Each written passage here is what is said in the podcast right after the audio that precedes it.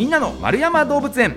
この番組は1951年の子どもの日に開園し多くの人に愛され続けている札幌市丸山動物園のポッドキャスト番組です。飼育員さんのお話を聞いて皆さんも動物博士になっちゃいましょう。さあ月が変わりましてまた新たな動物をねご紹介いただくんですけれども今回6月にご紹介していただく動物はこちら。マダラヤドクガエル。なかなかちょっと仰々しい名前ではありますけれどもね、えーどんな動物なのか詳しいお話は動物専門員の片岡正人さんに伺います片岡さんこんにちはこんにちは。よろしくお願いします。よろしくお願いしますさあまずは片岡さんにね伺っていきますけれども、はいうんと片岡さんは動物園でお勤めになってどれくらいになるんですか？えっ、と今年で、えー、5年目の年になります、はい。主に、まあ、今回のカエルはい。をこうお世話するのがメインですか？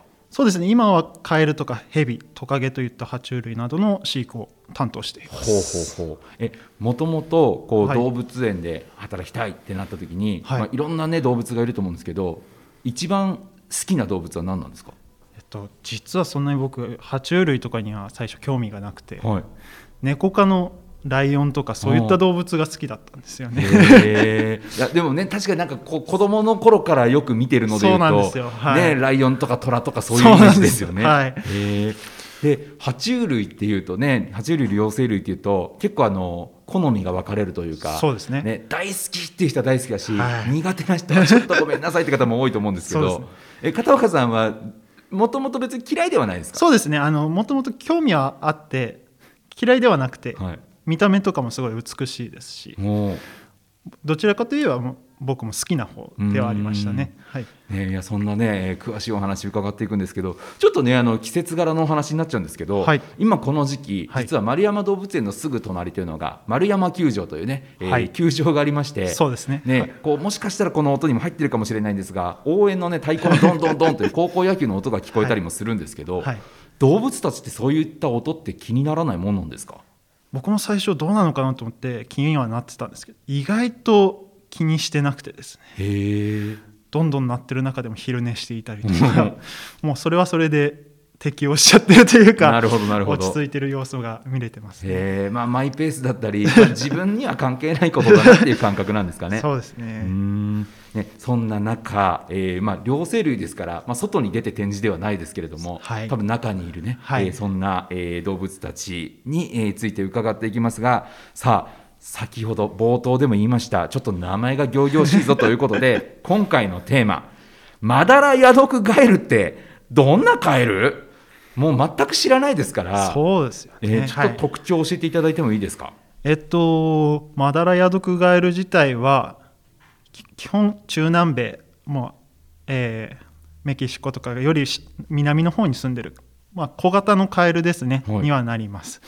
で、まあ、名前の通りですね毒を持ったカエルでして、まあ、現地の原住民の方とかが狩りの時にその弓矢の先にそのカエルの体液とかをつけて狩りをしていたということからヤドクガエルという名前がはあ。ついてます。そっか矢毒の矢っていうのは弓矢の矢なそうですね。ねはい弓矢の矢ですなるほどなるほど。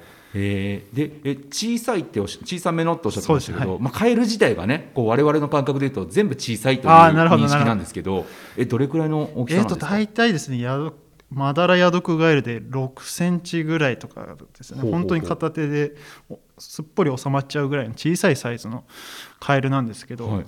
結構そのヤドクガエルっていうのが色鮮やかなカエルで、まあ、小さいんですけどすごい遠くから見ても一目で分かるような色のカエルになってます。へえ。でもえ、まあ、まず見た目。はい、目立つ感じっていうことですけどそうです。はいどういう色合いなんですか？えー、とマダラヤドクガエルあの丸山動物園で飼育しているものに関しては、えー黒い体に緑色のブチブチが入っているような感じで、ええ。い綺麗なんですけどまえ。えた住むところによっても色が全然違くてですね、ええ。青っぽいものもいれば白っぽいものもいたりとかっていうことでうん。いろんな色のヤドクガエルがいます。え緑って言っても、はい。いまあ、いわゆるカエルって緑ってイメージがあると思うんですけど,、あなるほどそういう緑なんですか？また違うもうなくててですね。本当にあの宝石みたいなキラキラとした感じの緑色鮮やかな色をしてましえて蛍光緑みたいなそうすですね。そういう感じの緑色ですね、えなのであの現地だと本当に熱帯雨林の宝石とかって言われたりするぐらい綺麗な色をしてまー、す でもねこの体も小さいわけで、はい。ね、よくこう動物といえばね敵に見つからないように地味な色とか、うん。はい。ね、あの隠れられる色をそうですね。好むじゃないですか。はい。なんでそんな派手にしちゃうんですかね。もうここまで逆に俺は毒を持ってるから近づくなよっていう、まあ、警戒色とか警告色って言われるんですけど、はいはいはい。そういった意味でわざと鮮やかな色にしてもう敵に襲われないようにうん。進化したっていうふうには言われてます。なるほど、えー結構動物他の動物たちも、もうそれはもう分かっててあいつには手出しちゃダメだっていうふうになってるんですかね？そうですね。もう色合いとか見てうわやめとこっていうふうになるみたいですねね、なんとなくイメージの毒キノコのねあのそうですね。とか あこの派手なキノコはダメだみたいな人間の感覚に近いものがあるんですね。そうですね。へー。で毒ね先ほど体液にこう体液をねこう矢にくっつけてい。っておっしゃってましたけど、毒っていうのは体のどどこから出てるんですか？えーっ、と基本的にはこの皮膚から染み出してるような感じで、うん。その両生類っていうのは基本的にみんなそうなんですけど人間みたいに硬い皮膚がないのではい。病気の菌とかバクテリアに弱いんですね、うんうんうん。なので両生類みんな実は皮膚から弱い毒が出てるんですよね。ただヤドクガエルの場合はそれが強いという話でもうこの粘膜を守るために皮膚から毒が出てるという感じじゃあこうじんじんわりしてるって感じですか？そうですね。えーしっとりという。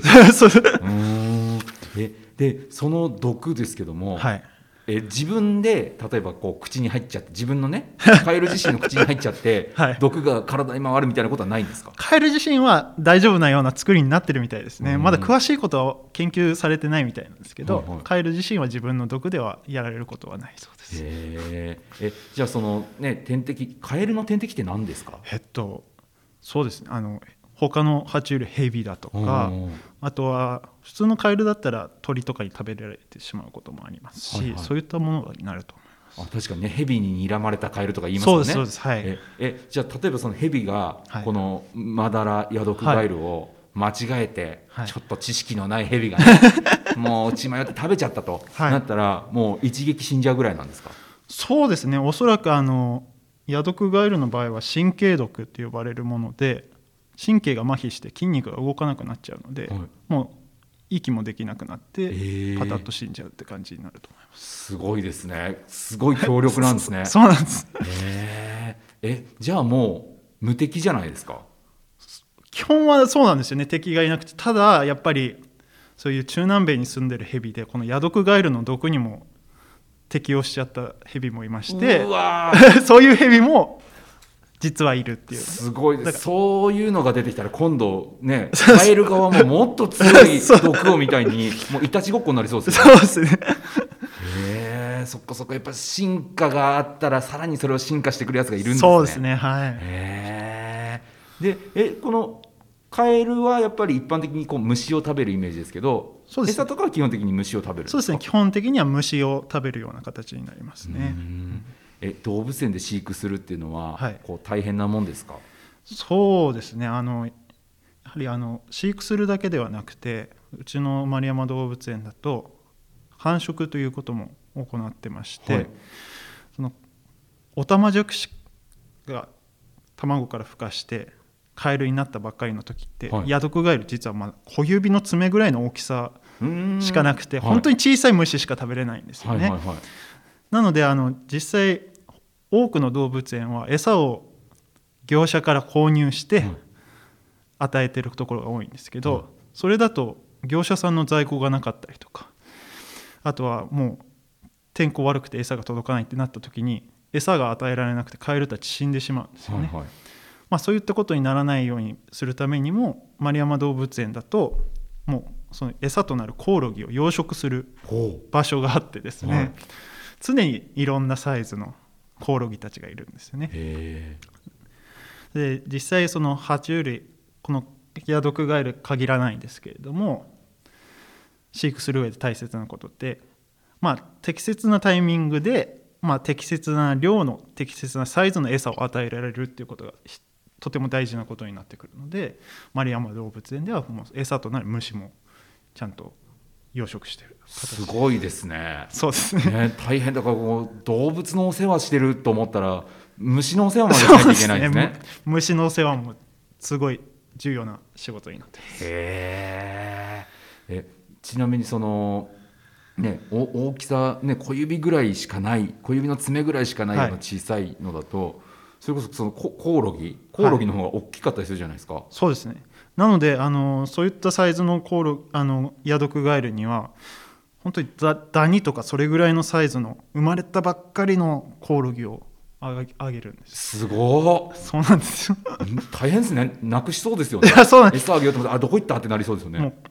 下手したら自分の指で潰しちゃったりするぐらいのサイズ感なのですごいな大変なお仕事ですね。ねえですからまあ本当にマダラヤドクガエル爬虫類両生類をお世話してるけど虫もお世話してるというですねそうですはい。片岡さんにお話伺いました。まだまだね聞きたいこと、はい。知りたいことたくさんありますのでまた来週より詳しくマダラヤドクガエルについて伺っていきたいと思います。札幌丸山動物園のマダラヤドクガエルについてね、えーぜひ生で見ていただくとより綺麗なねそうですね。えーはい。み緑色にちょっとまだらがかったとそうですはい。いうねそういった宝石と言われるところもぜひご覧いただけると思いますし、ねえーせっかくですからあのこの放送を聞いた方がね見たいなということで丸山動物園のツイッターですとかインスタグラムなんかでもぜひ紹介されると思いますのでご覧いただきたいなと思います、えー丸山動物園のホームページではそういった動物の様子やイベント情報も紹介しておりますのでぜひこちらもチェックしてみてください。また来週マダラヤドクガエルについて伺います片岡さんにお話伺いました。ありがとうございました。ありがとうございました。